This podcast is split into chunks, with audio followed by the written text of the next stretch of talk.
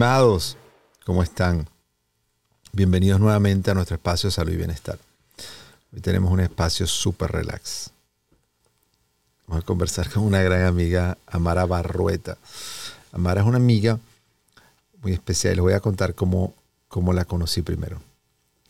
Eh, yo hace, ya tengo ocho años aquí en Los Ángeles. Y eh, el decano de la Facultad de Medicina tenía como costumbre a los médicos que se incorporaban ese año a la universidad, eh, los invitaban a un evento en la casa del decano de la Escuela de Medicina y hacían una presentación, le daban la bienvenida. Y el, el decano está hablando de mí porque estaba yo empezando a trabajar en UBC, de donde venía, y que era venezolano. Y en ese momento, cuando él dice que soy venezolano, veo que viene una señora del fondo de donde estábamos, corriendo a, esperarme que yo me baje del podio en donde yo estaba hablando para acercarse. Pero fue notorio, porque estaba todo el mundo sentado en esta cena como de Navidad y sale esa persona corriendo a saludarme apenas yo me baje. Y además tiene un aspecto, es una señora alta, flaca, de aspecto europeo. Eh, de hecho, era origen holandés y se acerca a decirme, en perfecto, hablando conmigo en perfecto español, cosa que tampoco parecía normal, y me dice, yo amo Venezuela. Yo crecí en Venezuela, mi papá trabajaba en la industria petrolera y vivíamos en Maracaibo y mis 12 primeros años los viví en Maracaibo. Y amo Venezuela, amo la comida venezolana. Y me dice ella, ¿tú conoces Amara Café? Y yo le digo, no tengo ni idea qué es Amara Café. Me dice, Amara Café es el mejor restaurante venezolano que hay aquí en Los Ángeles. Y cuando mis hermanas y mi familia vienen a visitarme, para nosotros recordar nuestra infancia es ir a Amara Café y comer comida venezolana. Y me dijo, ya te tengo que llevar para que conozcas ese restaurante venezolano. Y eso fue de mis principales descubrimientos cuando llegué a Los Ángeles, porque tenía como dos años aquí. Tenía apenas llegando, solo hace como los seis meses de haber llegado, que reúnen suficientes personas para hacer el evento. Tendría como cuatro o seis meses de haber llegado. Y entonces, por supuesto, ella me presenta a Mara Café. Y desde esa fecha hasta hoy en día, no solo ha sido un, sitio de, de, encuentro de los venezolanos, de encuentro de nuestra cultura, sino cada vez que yo llego y veo chinos comiendo cachapas con carne mechada, y ellos creen que son panquecas con entonces, yo digo, definitivamente se han convertido unos embajadores de nuestra comida, unos embajadores de Latinoamérica, de nuestras costumbres. Entonces, por eso quería invitarte. Y después de toda esta larga introducción, darle la bienvenida a Mara. Gracias a ti, René. Para mí es un honor estar aquí. No, gracias, gracias. Primero cuéntanos cómo empieza este emprendimiento, cómo llegas tú a Los Ángeles y cómo viene la idea, porque probablemente, no sé si fue, probablemente no era el primero, porque ya me habían dicho después que había otro, pero que estaba, había cerrado. ¿Cómo empezar un emprendimiento? Que después de eso han salido tres o cuatro más, porque bueno, ha habido muchos más venezolanos que han salido y el mercado se ha abierto, pero ¿cómo ustedes hace ya, son seis años? No, mira, empezamos en el año 2012. Wow. Sí, así que si Dios quiere, en este 2024 celebraremos 12 años de Amar Café. Así es. Sí. Bueno, pues los comienzos de Amaras, eh, a mí me gusta siempre pensar en, la idea, ¿no? De, de, dónde se originó. Y pues mucha gente no sabe que yo soy ingeniero químico, eh, me especialicé en alimentos y bueno, mi esposo Alex es médico, como tú, eh, venezolano también. Y en Venezuela, antes de emigrar a los Estados Unidos, siempre teníamos la idea de que queríamos hacer un café venezolano eh, con sabores modernos. Es decir, además en ese momento en Caracas, alrededor del año 2009, había un movimiento de justamente rescatar esas, esos platos especiales venezolanos y exaltarlos en, la alta mesa, ¿no? en la alta cocina. Y em, nosotros sentíamos que hacer un cafecito así rico, eh, informal, donde la gente los domingos viniera a desayunarse, era un sitio fantástico. ¿no? Entonces, esa idea flotaba aparte de nuestras profesiones como un emprendimiento para hacerlo en Caracas. ¿no? Y entonces... Eh, yo siempre he tenido interés en la cocina y especialmente en la cocina venezolana y pues era un proyecto divertido que teníamos allí, ¿no? Entonces, bueno, cuando las cosas empezaron a cambiar en nuestro país, eh, yo vi la oportunidad de venirme a estudiar, me vine a UCLA a hacer un, un eh, estudio de posgrado y cuando estaba aquí, bueno, empezaron a cambiar las cosas en Venezuela y Alex dijo, bueno, ¿y qué tal si este es nuestro plan B? ¿Qué tal si las cosas se están poniendo acá difíciles y siempre hemos querido hacer esto y por qué no le damos una, eh, una cabida en, Estados Unidos, ¿no? Y, la verdad no las estábamos nosotros viendo bien difíciles eh, de, manera personal y yo estudiando y paralelamente creando el negocio. Entonces así fue como empezó Amara Café y finalmente, después de mucho buscar, eh, logramos abrir en Pasadena y y bueno, mira, aquí estamos. Empezamos teniendo café, chocolate y churros, porque yo no, o sea, nosotros no teníamos suficiente dinero para montar el emprendimiento completo con arepas, cachapas, como lo soñábamos, ¿no? Muchas veces la gente cree que cuando uno emprende algo es como que tienes todo y tú abres y todo es perfecto. Y la verdad es que creo que una de las cosas más difíciles es emprender algo siendo inmigrante. Porque yo digo que si tú lo emprendes en tu país ya es un reto y ya es difícil, pero bueno, tu mamá, tu primo, el amigo de allá, el de la cuadra con el que estudiaste, alguien va a venir y te va a comprar una arepita, se va a tomar un cafecito. Pero cuando tú te insertas en una comunidad donde literalmente no tienes raíces, no tienes comunidad, como era el caso nuestro, fue como abrir las puertas y mucha gente, muchos vecinos, tanto de negocios como gente residencial, como que estaba curiosa de ver qué iba a pasar allí, pero no era gente con la que nosotros habíamos creado una conexión real. Entonces, ese año en el que abrimos, aparte de correr un negocio, hubo que crear comunidad. Y entonces yo creo que ese fue el reto más grande de Amaras. Entonces yo no podía contar con los venezolanos que en el momento, digamos, la ciudad de Los Ángeles es muy diferente a otras ciudades de los Estados Unidos. Estamos todos como regaditos. Yo no conocía, en verdad, más de dos o tres venezolanos aquí. Entonces eh, hubo que hacer un trabajo de justamente encontrar cuál era el valor que nosotros podíamos traer como negocio a la comunidad. Claro, porque no era, no era además de no haber comunidad, era abrir un concepto y decir claramente de que estaba identificado con comida venezolana, y independientemente de que en Los Ángeles hay cantidad de, alimentos de cantidad de, nacionalidades, pero era empezar algo donde la población como tal venezolana era poca y donde no era Miami, que estaba abriendo restaurante venezolano en Miami. Eh, y además era abriéndola hace 12 años. Entonces, de verdad que era un reto interesantísimo. ¿Cómo, cómo vieron ustedes el tema cultural y de la, de la, de la necesidad? Porque entiendo además que no podían tener la, la, variabilidad, la, la, diversidad y la cantidad de productos que uno siempre quería. Yo fui de los que siempre peleaba que quería cachapas.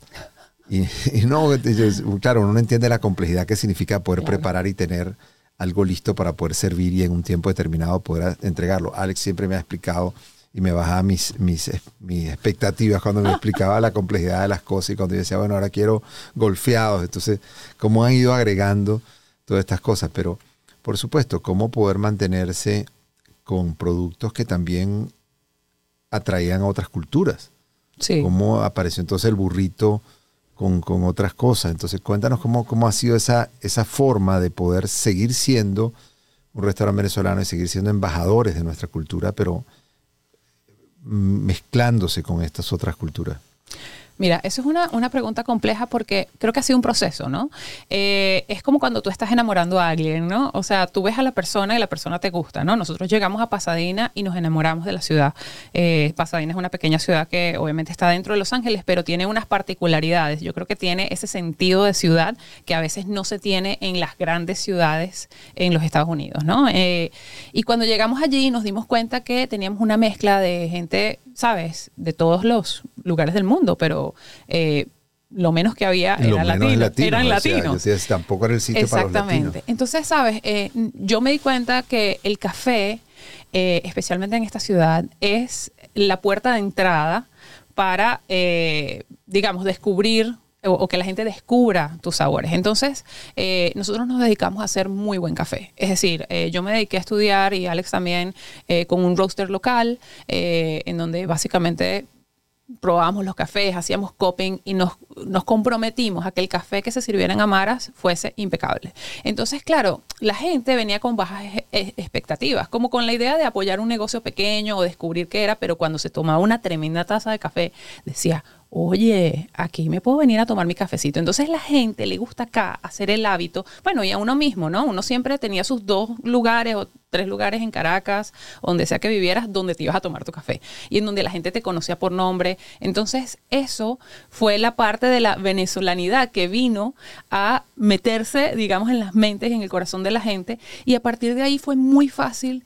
Eh, que todos los demás productos colaran, ¿no? Porque es, yo pienso que es el tema de la confianza, ¿sabes? A veces uno piensa en un producto y sí, ciertamente el producto es muy importante y por eso es que Alex a veces eh, y tú tienen esas discusiones y él le dice, sácalo, pero sácalo, porque nosotros nos gusta poner algo en la mesa cuando ya está a un nivel, digamos, nosotros lo llamamos de research, porque ninguno de los dos somos realmente chef de profesión, pero los dos somos investigadores natos, es decir, y hacedores, es decir, nos hemos dedicado a perfeccionar y a buscarle la vuelta a los productos para que con ingredientes locales, que no son nunca iguales a los que consigues en Venezuela, tengas una calidad y ese bocado te lleve a Caracas o a Maracaibo o a donde sea. Las investigaciones que hicieron y lograr tratar de que el salmón supiese a, ¿cómo era? a pescado, a, cazón. y con los la sazón que le daban para que pare, de verdad simular una empanada de cazón. Fue una cosa increíble ver, ver todos los, y ustedes como químicos investigadores lograr que llegaran a esa, a parecerse a eso.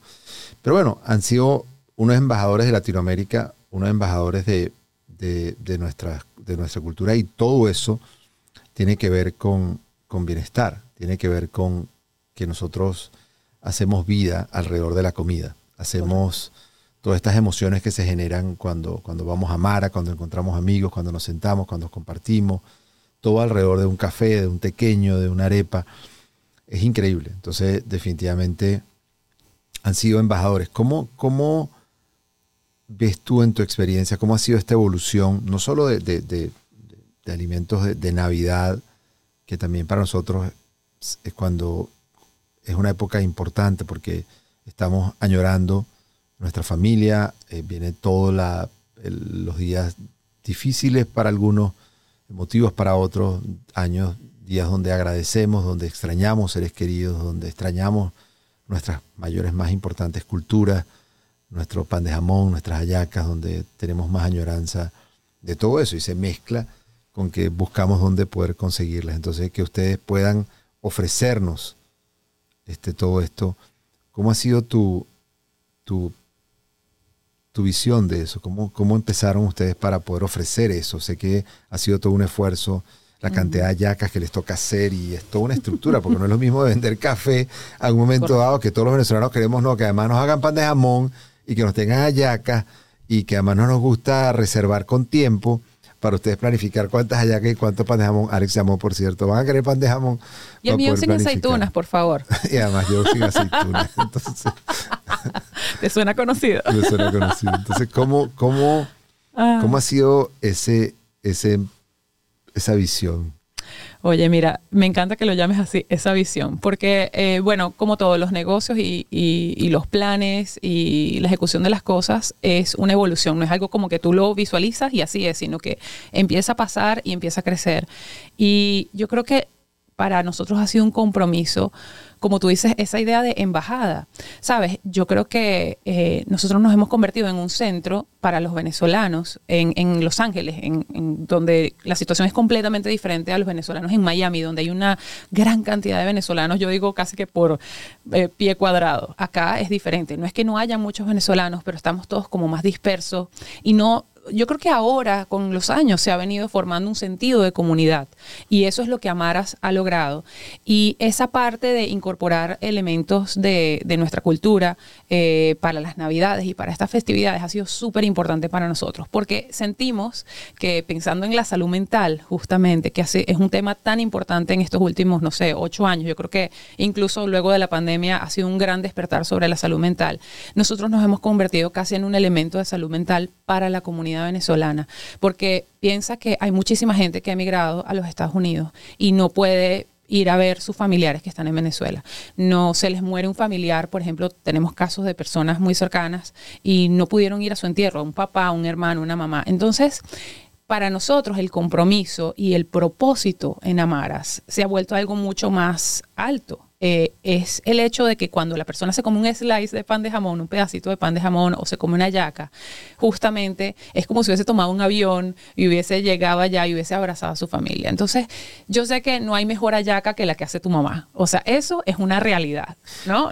Un, día, no puedo decirlo, pero un día vi un, un graffiti que decía las ayacas de mi mamá son una malas.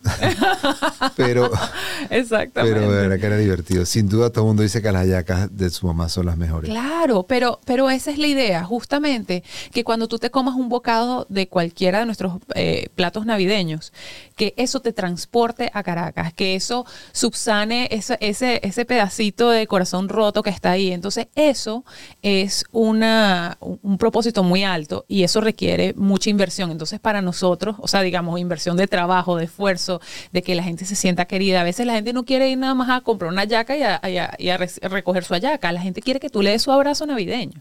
Entonces, eso se ha convertido en parte de la tradición de la gente aquí en Los Ángeles. Entonces, para nosotros eso es una razón de gran orgullo, pero a la vez también un gran compromiso con nuestra comunidad. Entonces, eh, eso es creo que lo que nos mantiene ahí. Además es muy difícil porque las hallacas son tan variadas. Oye, sí. Y de cada, de cada zona que uno, yo quiero garbanzos, yo quiero, le, ponían manzana, le ponían, eh, ¿cómo se llama? almendras. almendras. Entonces, son tan difícil poder realmente lograr. Y te digo que entiendo lo difícil que es porque nosotros en Venezuela tenemos un, hace, cumplimos 10 años que abrimos un hospedaje que se llama el hospedaje clínico, que es una, un concepto que en Estados Unidos es absolutamente normal y lógico, que hayan hoteles y servicios de hotelería a los alrededor de los servicios de salud.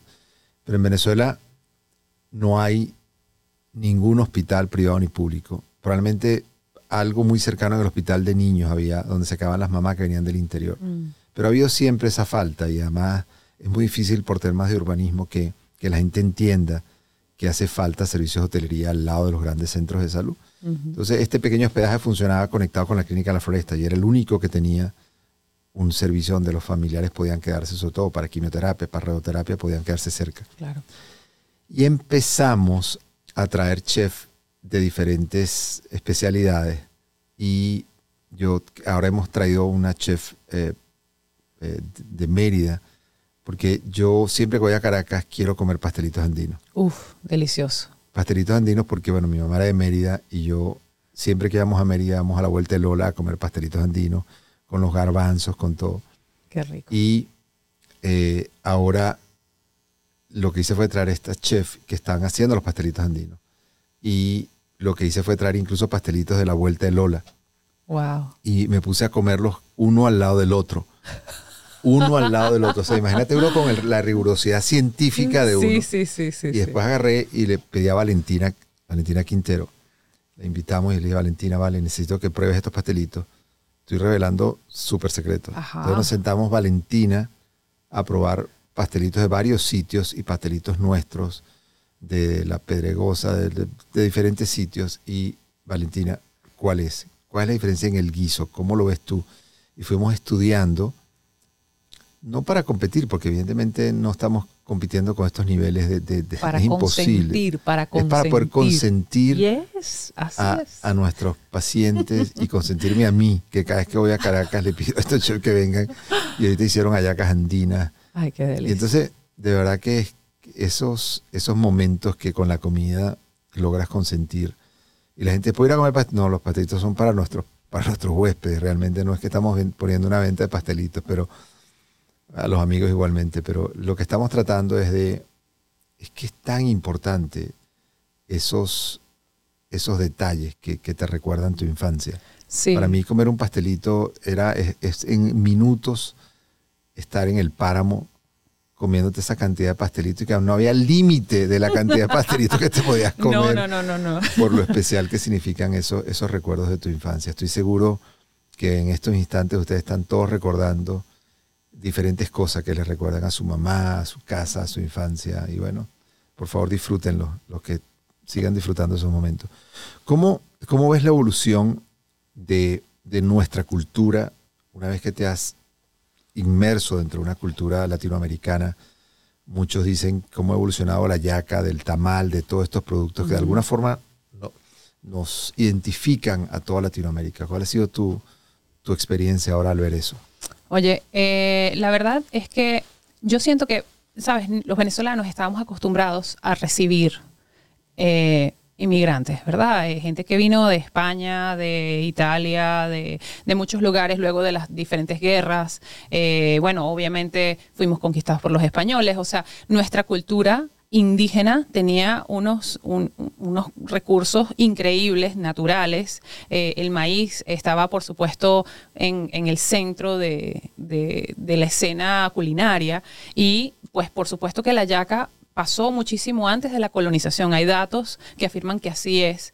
Y, la gente dice, bueno, es que las pasitas y todas estas cosas son, son eh, adiciones que nosotros no teníamos. Y ciertamente llegaron mucho después. Entonces, nuestra comida venezolana, cuando tú la ves en un tiempo, eh, también tuvo una evolución. ¿Y por qué pensar que después que hemos llegado a una yaca en el año, no sé, 1970 o los 90 o en el 2000, esa yaca no va a seguir evolucionando. Yo creo que sí, o sea, como todo. Entonces, yo ahí es donde me gusta traer la idea de los italianos, por ejemplo. Sabes que en Italia la comida es patrimonio cultural. Es decir, y, por eso es que a veces los italianos son, a veces no, siempre, son tan rigurosos con las cosas, como que tú le vayas a echar parmesano a una pasta que tenga eh, camarones, te miran y no solamente te miran y te echan la mirada, sino que te detienen. No hagas esto. ¿ok?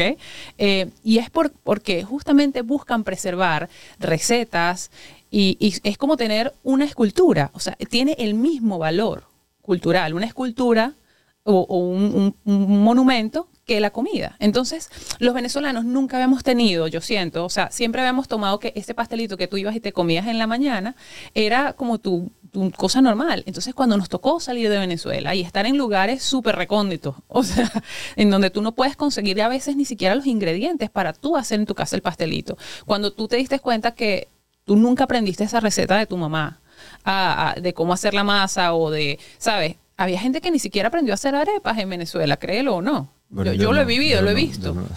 Entonces, eh, eh, sabes, cuando, cuando tú llegas a ese punto y te das cuenta que eso, eso que te falta, donde sea que tú estés, tú puedes tener éxito en tu carrera, puedes hacer muchas cosas, pero ese pedacito, pedacito no, esa parte de ti, que es de tu identidad personal, la necesitas, entonces ahí es donde surge, ah, o sea, la necesidad de seguir evolucionando en la cultura, ¿no?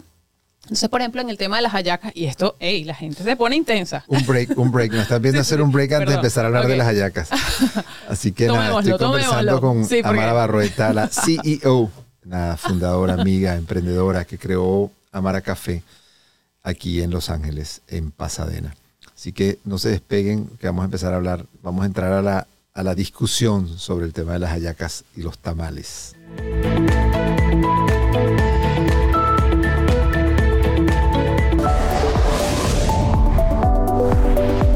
la vida no importan los pasos que damos, sino las huellas que dejamos. Es un placer darles la más cordial bienvenida a Inspirarte Podcast, un espacio para ti y para todos los que nos quieran escuchar, en donde podamos narrar, expresar, explorar, pero sobre todo empoderar las historias de los latinos que nos edifican dentro y fuera de nuestros países. Aquí en Inspirarte Latinos haremos que tu corazón lata más fuerte que nunca y contaremos las historias que realmente dignifican a nuestra comunidad. Inspirarte Latinos, historias que harán latir tu corazón.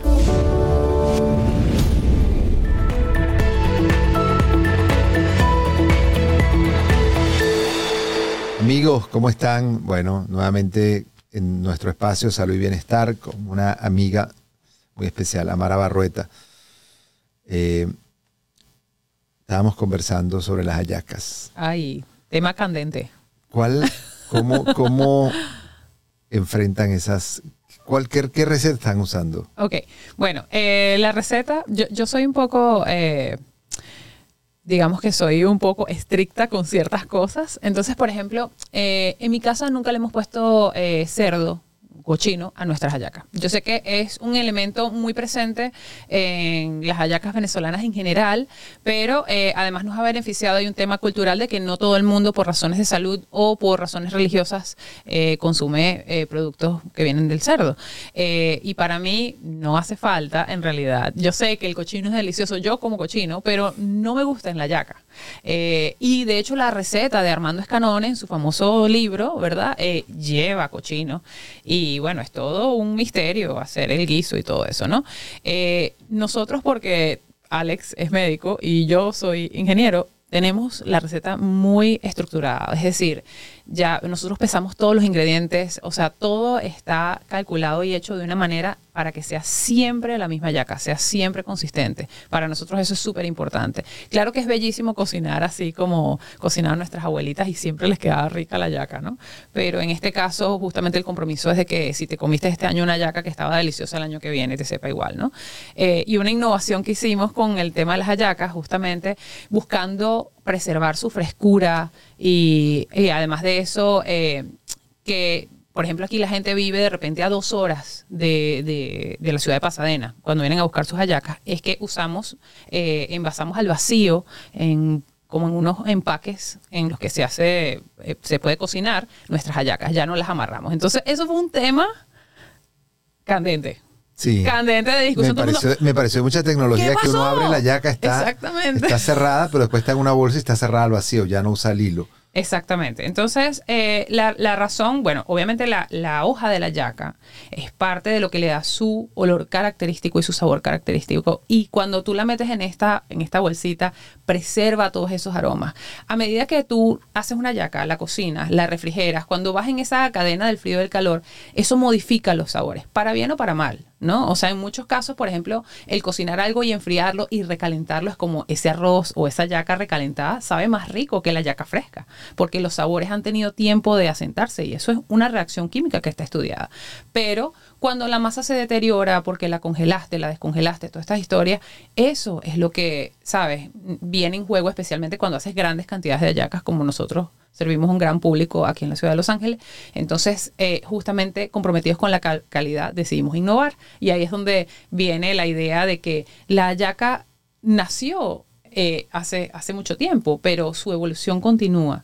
Y bueno, de nuevo, no le pongo almendras, por ejemplo, a la yaca, que es algo muy rico que se hace generalmente en Caracas. No hacemos hallacas de garbanzo o andinas porque algún día debería aventurarme y hacerlo. Pero, pero hacemos hallacas veganas. ¿sabes? Y yo sé, mucha gente dice, ay, la yaca no puede ser vegana porque ta, ta, ta, ta, ta. Pero yo siempre le digo a la gente. Déjame, ¿tú te acuerdas de esta historia? Nosotros cuando llegamos hacíamos una fiesta de Navidad para reunir los venezolanos. Y habían, en esa época, ya no es vegana, eh, María La Farías.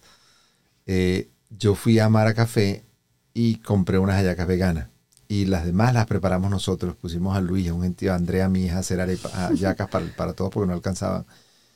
Y las pusieron en la nevera y se confundieron y le dieron las hallacas normales a la persona vegana, a, María y la hija del dueño de la casa.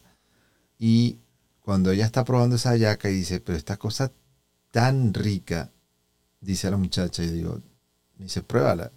Eh, le digo, bueno, yo sé que las hallacas de Mara son fantásticas, pero bueno, la pruebo. Y yo digo, si esto es vegana, yo mañana me convierto en vegano. O sea, esto, no, puede ser vegano. Qué cosa tan divina. Resulta que se habían equivocado. Le habían dado las no veganas y sabían tan ricas. Pero de verdad que las veganas de ustedes también son muy, muy ricas. Increíble cómo han logrado. Bueno, mucho tiene que ver con los guisos y los cómo le dan los sabores. Y tú puedes comer algo que crees que es cazón y es salmón.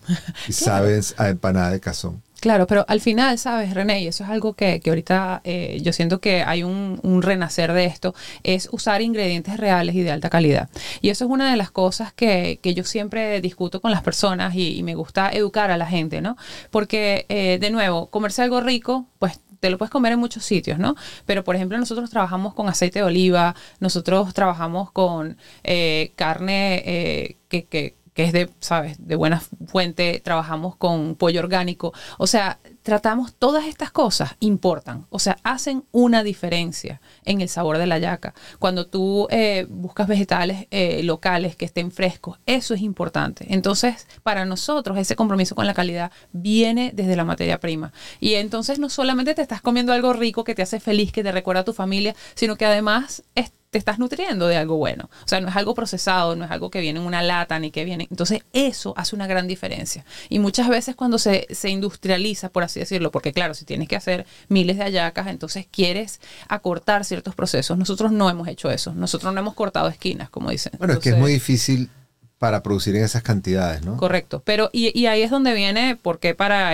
para nosotros es tan estresante y tan difícil esta época, porque de nuevo estamos comprometidos con esa calidad y me gusta decirle siempre a la gente que yo no serviría en Amaras nada que yo no sirvo en mi mesa. O sea, en mi casa se come lo que cocinamos en Amaras. Eh, tengo una niña de cuatro años y para mí la cultura y la salud de mi hija van de la mano. O sea, me niego a servir algo en mi casa y en la mesa de la gente que no tenga esa calidad y que venga de ingredientes ultra procesados o de, o de mala calidad. Entonces, eso es lo que nosotros servimos en Amara y para nosotros eso ha sido un éxito también y creo que la gente lo nota. ¿Cuál es el producto que más se vende en Amara? Uy, eso es una buena pregunta. Eh, bueno, el café es uno de nuestros productos más vendidos, pero la arepa de pabellón es eh, esto va a sonar muy loco. La, arepa de pabellón es la reina. es la reina Amaras. Sí, em, y yo creo que, bueno, por supuesto, el pabellón es, como lo más icónico de, nuestra cocina, al lado de la yaca. Para mí, la yaca es el plato más emblemático de nuestra cultura porque eh, cuenta nuestra historia, ¿no? Habla del, del, mestizaje y de la importancia, que yo creo que es lo más bonito de la yaca, de la familia. Porque armar una yaca dos personas o uno solo, o sea, primero es triste. Y segundo, que nunca queda como cuando ¿Cuál es la diferencia entre una yaca y un tamal? Para toda nuestra audiencia no venezolana que digamos, y esto es que tanto es una yaca. Ok, yo sé que la gente, mucha gente no va a estar de acuerdo conmigo, pero eh, cuando uno lee un poco de historia sobre la yaca venezolana, cuando la yaca estaba, digamos, más cerca de nuestros indígenas y no tenía estos otros elementos que se fueron agregando a lo largo de la historia, se parecía más a un tamal, estaba hecho más de maíz y de elementos de la tierra que de carne y, y todas estas cosas que tenemos en la yaca moderna. Entonces, la yaca, de hecho, significa bojote o envolver algo. Entonces, y un tamal es más o menos lo mismo. Ahora, la yaca venezolana está hecha de harina de maíz precocida, que es diferente, por ejemplo, de la harina que se usa para los tamales. Eso es una diferencia principal. Y el guiso, es decir, el relleno de la yaca, se cocina de manera separada y además de eso, tiene una importancia más significativo, un peso de hecho dentro de la yaca mucho mayor que en un tamal. En un tamal hay mucha más masa y mucho menos relleno. En la yaca el protagonista es el guiso. Entonces, y obviamente pues las hojas de plátano y por ejemplo elementos como la alcaparra son altamente diferenciadores del sabor de una yaca. Anoche Alex y yo discutíamos de cuál era el sabor principal de la yaca y yo decía que la hoja. O sea, como que si tú haces una yaca y no le pones algo, la convierte en un tamal o, qué, qué, pasaría. Y yo creo que la hoja para mí, o sea, es algo que, ¿sabes? Pero ciertamente, por ejemplo, hay tamales como los de Oaxaca en México que están envueltos en hojas de plátano y no saben a una yaca, no te saben igual. O sea, te, te recuerda el sabor, pero no es igual. Ahora, la alcaparra, ciertamente, como decía Alex, es un elemento diferenciador y ese dulce salado de nuestra cultura. Entonces, bueno, yo diría que eso, ¿no? bueno, qué maravilla. Los que están en Los Ángeles eh, por favor, vayan a Mara a comer ayacas, tequeños, cachapas, arepa doctor Sotelo. Y, y, nos faltó hablar del pan de jamón, pero bueno, el pan de jamón, eh, nada más, no sé cuánto tiempo nos queda, pero quería decirte que el pan de jamón es una de las pocas eh, invenciones de, digamos, de la cocina industrial, es decir, de las panaderías en Venezuela. Y estaba leyendo y el origen del pan de jamón se debe a un médico. Y por eso te lo quería eh, comentar. Sí, era, hija, era hijo de un panadero italiano y eh, bueno, la panadería del papá parece que no iba muy bien, él estaba estudiando en Italia, se vino a Venezuela y empezó a ver qué estaba pasando y se dio cuenta que el pan de jamón, que era algo que se hacía con sobras del jamón planchado, bueno, o el precursor del jamón planchado en esa época y del, del pan eh, que, se hacía, eh, era muy popular en diciembre. Y rápidamente el pan de jamón se fue eh, popularizando en las panaderías en Caracas, cercanas a, esta panadería, y él dijo, no, este producto hay que tú sabes, refinarlo y hay que hacerlo parte de nuestras tradiciones. Y claro, cuando se inició, el Caracas era muy pobre, pero en lo que fueron pasando los años, justamente esa evolución del pan de jamón fue lo que hizo. No, no, pero es una tú te imaginas, es increíble. Ay, el pan de jamón es lo máximo. Yo me acabo de traer ahorita de Caracas, estuve hace una semana, me traje cuatro panes de jamón envueltos en pan cerrado al vacío. Muero por el pan de jamón, pero no me gustan las aceitunas. Este, tengo que disecarlo y sacar la aceituna. De hecho, disecarlo. en estos días un disecarlo. Le hago una disección al, pan de jamón. De hecho, ahorita hay un paciente que, que operé hace poco y, me trajo aquí en Los Ángeles de regalo me trajeron un pan de jamón. Lleno de aceitunas. lleno de aceitunas. y yo lo dice que quitando todas las aceitunas y la señora toda feliz me pregunta qué le fantástico, lo único malo que no me gusta las aceitunas. A mí me encantan las aceitunas, me dice ella, por eso le puso tantas aceitunas. mi mamá ama las pasitas, por ejemplo. A mí me encantan las pasitas. Sí, me encantan las pasitas en las hallacas, pero a mis hijos no. Pero bueno, eso es lo, interesante. Cada quien puede disecar y quitar o agregar lo que le, parece, pero por favor hagan hallacas andinas. Póngale garbanzo, pastelitos andinos. Lo intentaré. Así que bueno, Amara, qué gusto. Gracias. Qué gusto, de verdad que ya tengo que ir a desayunar. Nos trajo pan de jamón. Uf. Nos trajo cachitos. Vamos a desayunar y a disfrutarlo. Bueno, gracias, René. Gracias. A ti. Gracias. Gracias a ustedes por escucharnos. Gracias, que disfruten. Eh, parte de esto es disfrutar la vida. Es el bienestar. Es lo que nos conecta con nosotros, con nuestra, con nuestra historia, con nuestras emociones. Disfrutar la vida. De, de todo en las cantidades apropiadas. Así que por favor se me cuidan, que sigamos disfrutando estos días de Navidad. Gracias, René. Salud y Bienestar es producido en los estudios de Uno Productions en Glendale, California. Producido por René Sotelo. Dirección Alberto Arbelo. Coordinadora de producción Patricia Gasperi. Producción ejecutiva Luis Medina. Productor asociado Aleira Tomás. Postproducido por Christian Walter. Edición Carlos Knight.